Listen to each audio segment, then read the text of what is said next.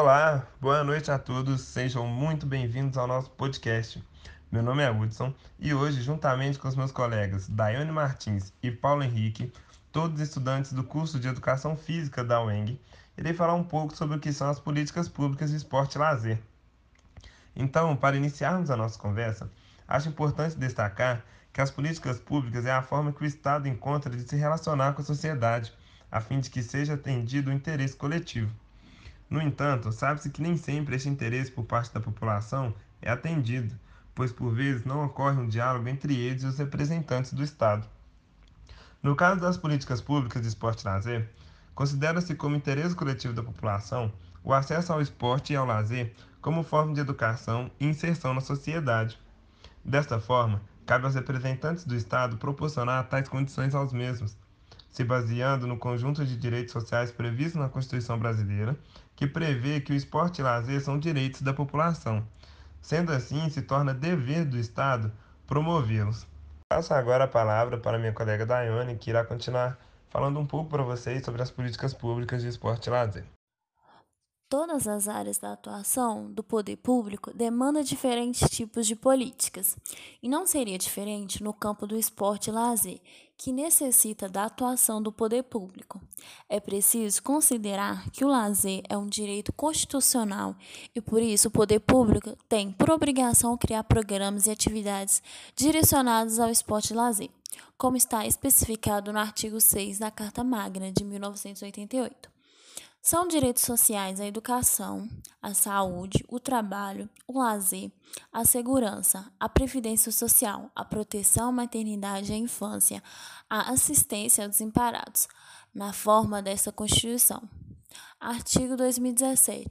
É dever do Estado fomentar práticas desportivas formais e não formais, como direito de cada um observados a autonomia das entidades desportivas, dirigentes e associações, quanto à sua organização e funcionamento, a destinação de recursos públicos para a promoção prioritária do desporte educacional, em casos específicos para o desporte de alto rendimento, o tratamento diferenciado para o desporto profissional e não profissional a proteção e o incentivo às manifestações desportivas de criação nacional. Nos primeiros anos pós-CF, o lazer e o esporte foram tratados pelo poder público sem muita definição política, o que fez com que as ações públicas estivessem mais sujeitas a interesses corporativos e às lógicas momentâneas do mercado.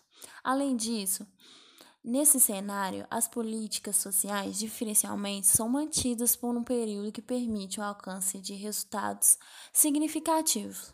De qualquer forma, nesse momento da história brasileira, o lazer e o esporte foram focos de ações do Estado via implementação de diferentes ações políticas, muitas delas difusas.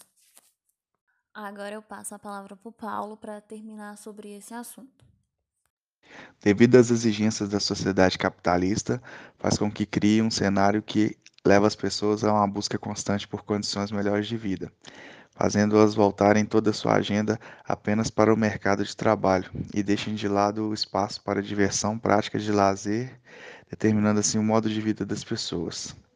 Como afirma Costa, aspas, quando falamos de lazer, logo pensamos no tempo para desfrutá-lo e descobrimos que nosso tempo não é mais coordenado pelo tic-toc de nossos relógios, mas sim pela sinfonia das máquinas da indústria e do mercado moderno. Fecha aspas. Cabe à Secretaria de Educação, Esporte e Lazer e Inclusão Social planejar, supervisionar, coordenar, realizar estudos e desenvolver projetos esportivos e educacionais. Alguns deles são Programa Segundo Tempo, Recreio nas Férias e Projetos Sociais.